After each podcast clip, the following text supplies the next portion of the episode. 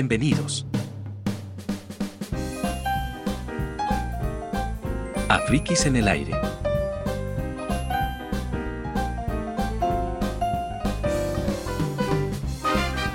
Conducción, Javier Roel y la música de intro, Enrique Roel. Hola, bienvenidos a Frikis en el aire, otro nuevo episodio de podcast. Antes de comenzar con este episodio, voy a saludar a mi amigo y compañero Sarmin. Hola, Sarmin. Hola, Javier, ¿cómo estás? ¿Todo bien? Bueno, Javier, otro nuevo podcast. Así que, bien. Javier, ¿eh? ¿Qué vamos a ver hoy? Antes de todo, Sarmin, quería ver, quiero saber cómo te sentiste haciendo tu primer episodio de El Código de Sarmin. La verdad que bien, cómodo, hablé en el primer episodio de los universos paralelos, que recomiendo que lo escuchen a través de, creo que ya está en, Google, en Spotify seguro, está en Google Podcast, ahí está seguro, Apple todavía no, pero ya pronto va a estar, Javier. Bien, Sarmin, bien. Uh, Hoy vamos a hablar sobre que se cumple el 11, en realidad, hace dos días atrás, de que estamos grabando este podcast, se cumplió 13 años desde el nacimiento de este navegador o browser que es el Google Chrome. Ya 13 años desde que salió este navegador.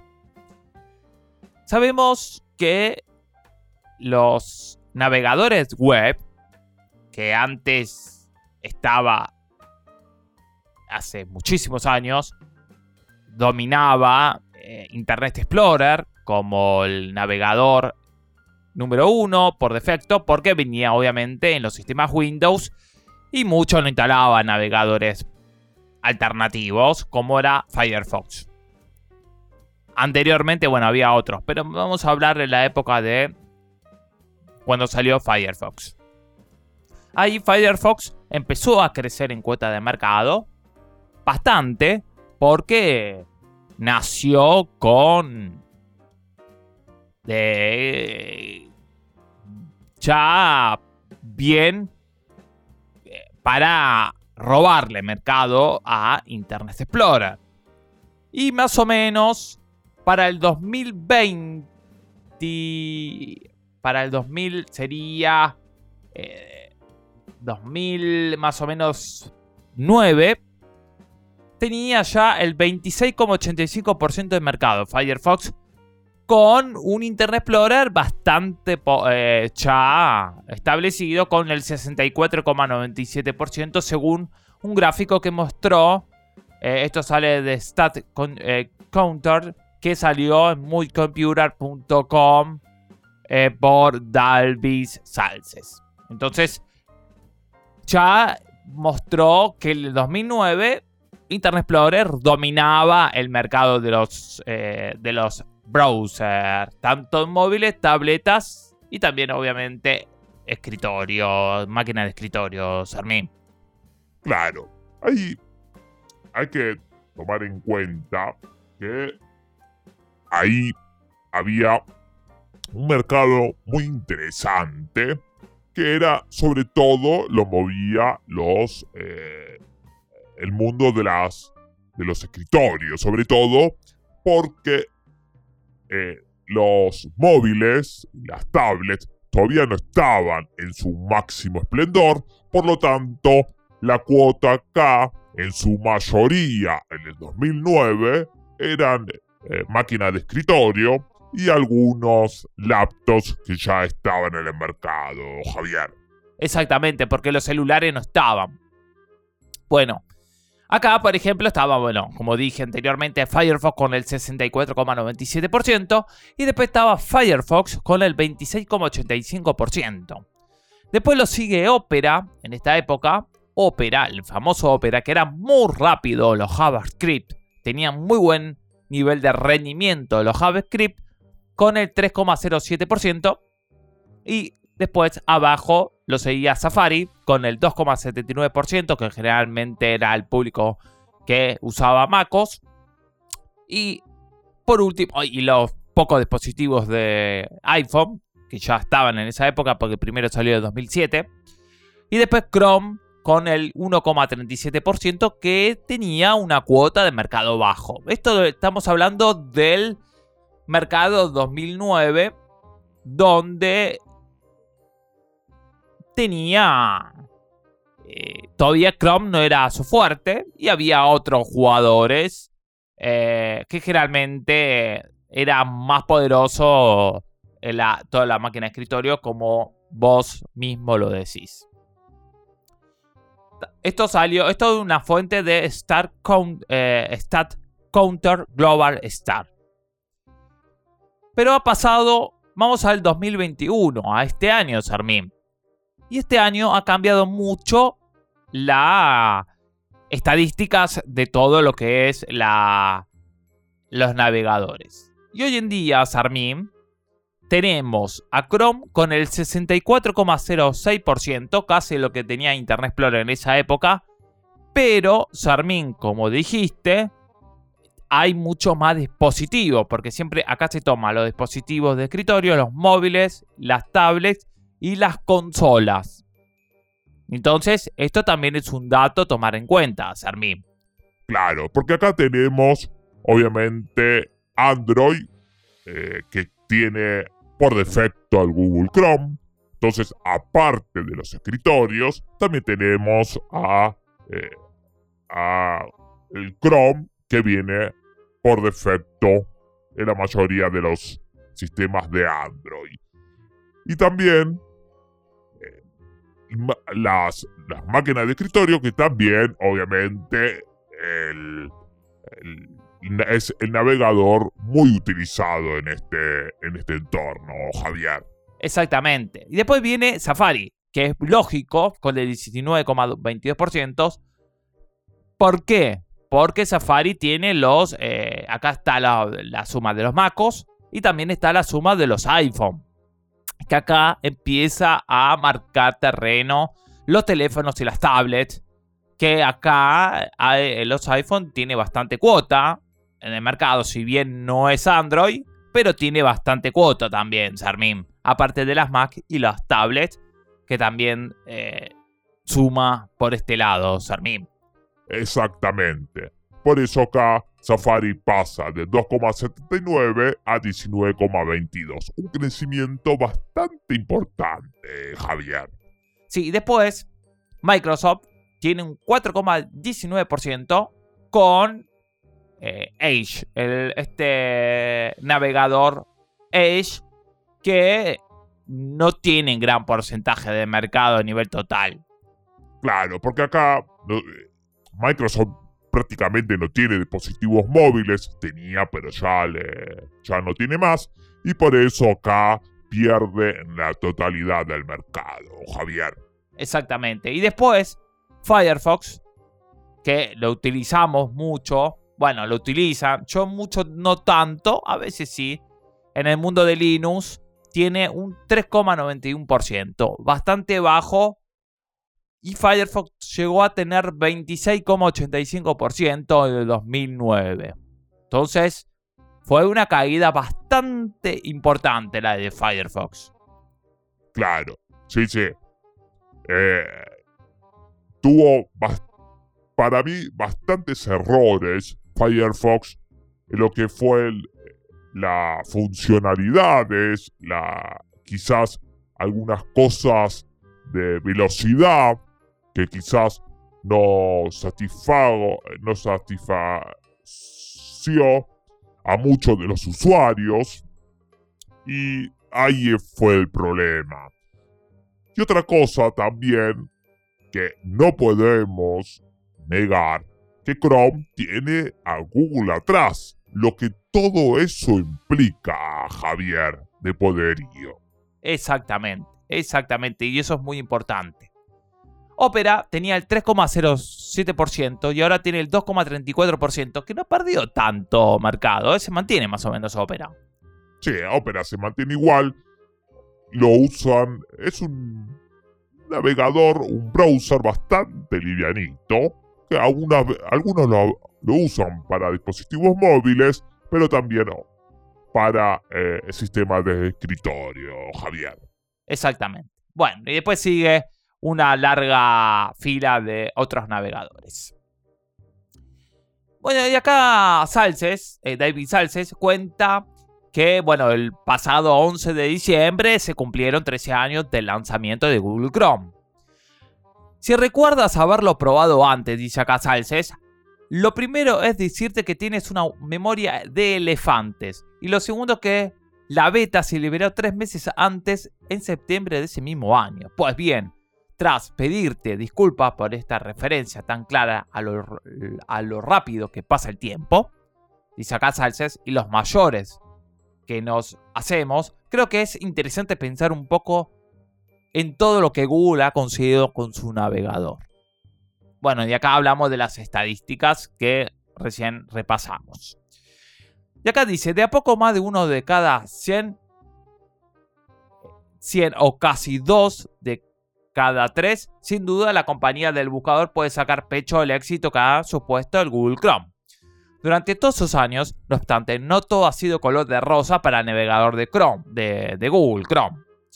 Además eh, de las críticas que surgen alrededor del común de los productos y servicios de la compañía, relacionado principalmente con la recompilación de masiva de datos de sus usuarios, y en el caso de Google Chrome también hay otras críticas, también bastante comunes en relación con su rendimiento y para ser más exacto con el enorme volumen de recursos, principalmente y que lo más castigado es Chrome, es el uso de la memoria RAM, que come bastante RAM, Sarmin.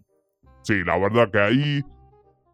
Lo que pasa que no, no optimiza bien para los sistemas que corre 100%. No sé cómo correrá en un Cronos. Eh, la verdad, en sistema de escritorio me refiero, eh. No sé. La verdad que no sé, Sarmin.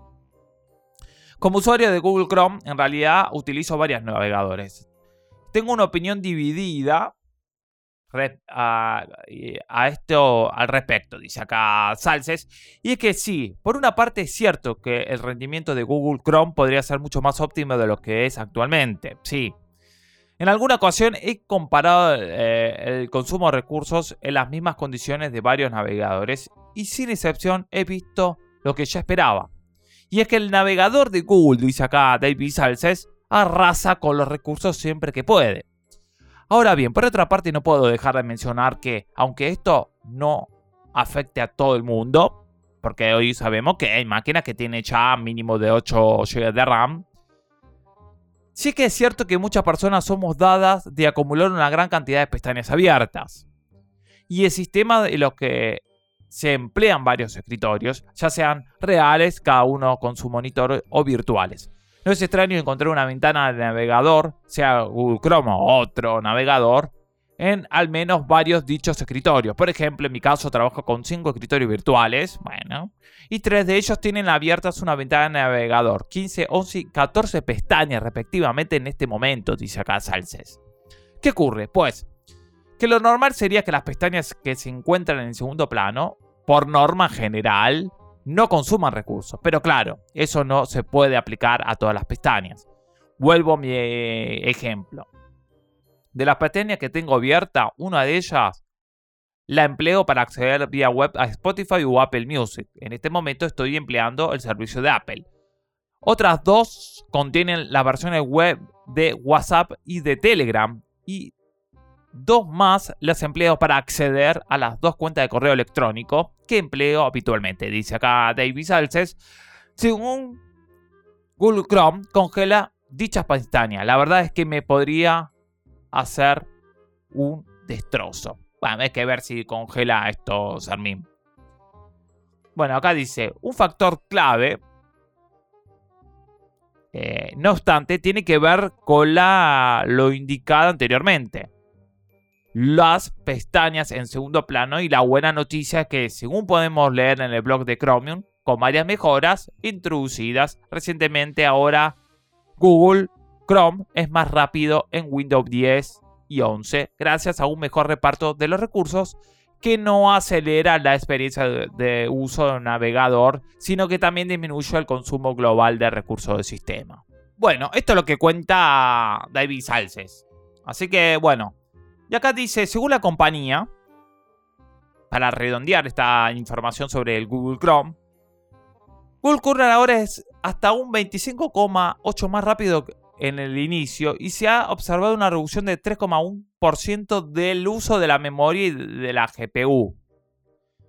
Del mismo modo, Google informa de que ha reducido a un 20,4% el número de frames de rendizados, lo que sin duda descarga al sistema de una importante carga de trabajo. De esta manera la navegación es más rápida y el consumo de recursos es menor. Bueno, este sería la el, cumpleaños sería número 13 de Google Chrome, que, que fue el, el 11 de diciembre. ¿Cómo creció el navegador? Obviamente, estamos hablando, como dijiste, estamos hablando de una bestia como Google que era lógico que puso mucho empeño para que ser no solamente el mejor buscador que hay hasta ahora, sino también que tenga el mejor navegador, es decir, dominar Internet, Sarmín. Exactamente, porque tiene dos cosas acá.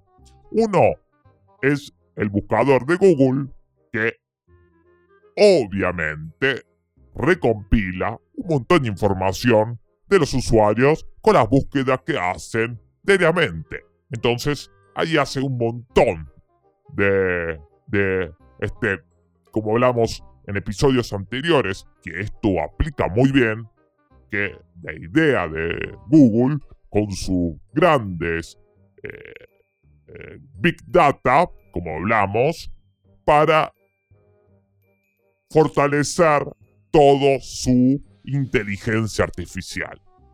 Esto por un lado. Pero por otro lado, también tiene el navegador, que también es conocido por recompilar datos. Que esto también aún más obtiene datos de la web. Entonces, Google lo que le interesa mucho es tus datos. Este es el gran modelo de negocio de esta compañía. Por eso le puso mucho énfasis a su navegador Chrome, Javier. Exactamente. Exactamente. Sí, sí tiene el 64,6%. Es el navegador, es el buscador número uno, Google. Y sí, tiene una gran big data, como dijiste, para tener un, un alimento bastante importante para esta inteligencia artificial que, como dijimos, todavía está en fase ni siquiera beta alfa, pero ya empieza a tener un papel importante y Google tiene mucho alimento, que es estos datos, esta big data que hablamos en episodios anteriores, Armin. Exactamente, acá por eso Google le puso mucho empeño a este navegador. Y por otro lado, es una pena que Firefox haya bajado tanto su cuota de mercado porque sabemos que el equipo de Mozilla eh, quería o quiere respetar mucho más la privacidad de los usuarios, pero tuvo algunos errores, sobre todo de rendimiento y algunos estándares, y también a Google también tuvo que enfrentar a Google que esto no es fácil. Todo esto generó obviamente una pérdida en su mercado, Javier. Exactamente, sí. Vamos a recordar las redes sociales. Estamos en Frikis en el aire, en, eh, en Instagram y estamos también en Twitter como arroba Frikis en el aire. Entonces, los pueden escuchar en Apple Podcast, en Google Podcast, en Spotify, etcétera, etcétera. Y también, bueno, también puedes escuchar tu podcast personal, El Código de Sarmín, un podcast de ciencias, se llama El Código de Sarmín, que es muy bueno a aquellos que le interesa el mundo de la ciencia, Sarmín. Exactamente, ahí me pueden escuchar. El primer episodio fue los universos paralelos. Algo muy interesante que obviamente la mecánica cuántica y todo lo que es la, la teoría de las cuerdas está bastante interesante. Que voy a tratar de sacar un podcast sobre esta gran teoría, Javier. Exactamente. Bien, Sarmín. Yo pronto voy a sacar la nueva temporada de Palabras en Fuga, que todavía no lo saqué. Así que espero que hayan disfrutado por mi parte este episodio de Frikis. Y nos vemos en el próximo episodio. Chau. Y descansen. Sarmin, te dejo con vos para que te despidas. Dale, Javier. Bueno, espero que hayan disfrutado de este peculiar episodio sobre Chrome. Un navegador que nació con un porcentaje bajo, al igual en su comienzo con Android. Y como es lógico, Google le puso mucha plata y empeño para que sus software y su buscador sea el número uno, tanto Chrome, Android y su buscador que ya venía en alza. Y también Google Chrome para completar el dominio de Internet porque lo que quiere es ese, esa gran Big Data. Espero que hayan disfrutado este episodio. Chau y nos vemos en el próximo programa.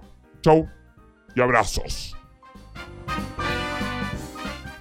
Nos pueden encontrar en las principales plataformas como Apple Podcasts y Spotify.